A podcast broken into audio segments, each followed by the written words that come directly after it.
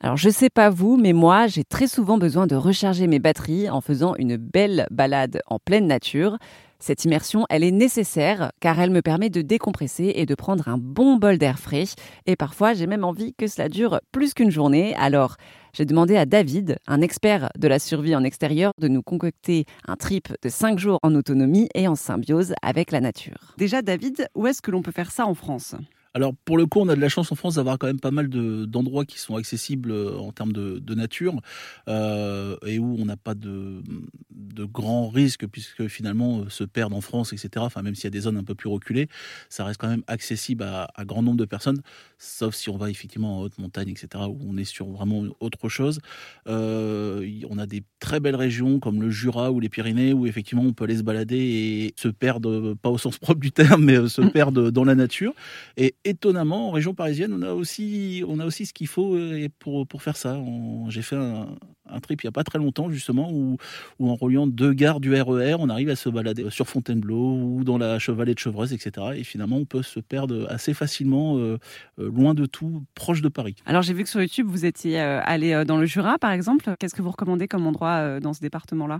Dans le Jura, on a euh, toute la, zone qui est du côté de Métabier, etc., qui, qui est assez connue en termes de randonnée. Et il y a une, grande randonnée qui fait euh, l'ensemble de la traversée du Jura, qui, donc, qui s'appelle la Grande Traversée du Jura, qui peut se faire été comme hiver hiver, il faut être déjà un peu plus aguerri parce qu'il faut prendre soit les skis, soit les raquettes, mais, euh, mais en été qui se fait assez, assez bien. Mais là, pour le coup, il faut avoir un peu plus de 5 jours devant soi.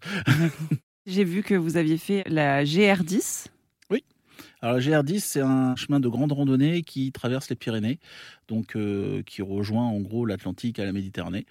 Euh, et, donc j'ai fait une petite portion avec des amis euh, à ce niveau-là. Et l'avantage, c'est qu'encore une fois, là c'est différent parce qu'on commence à, être vraiment en montagne, mais on est très vite perdu de tout et pour le coup vraiment perdu puisque pendant les trois jours on était là-bas ou les quatre jours qu'on était là-bas, le téléphone ne passe pas nulle part. Donc on est vraiment, on est vraiment en pleine nature. Quoi ça peut être pas mal en fait de se dire bon bah on part en randonnée pendant plusieurs jours et puis là on va euh, se mettre dans la nature et dormir sur place quoi. Oui, tout à fait. C'est l'avantage de ce genre de, de périple, finalement, c'est qu'on a vraiment une belle déconnexion. Euh, et je dirais même plutôt une reconnexion avec la nature et où, rapidement on, bah, on se sent bien finalement. On peut y aller donc à pied, mais aussi on peut euh, peut-être partir en vélo, par exemple, si on a envie d'être un peu dans la mobilité douce pour faire ce genre de voyage. Oui, tout à fait.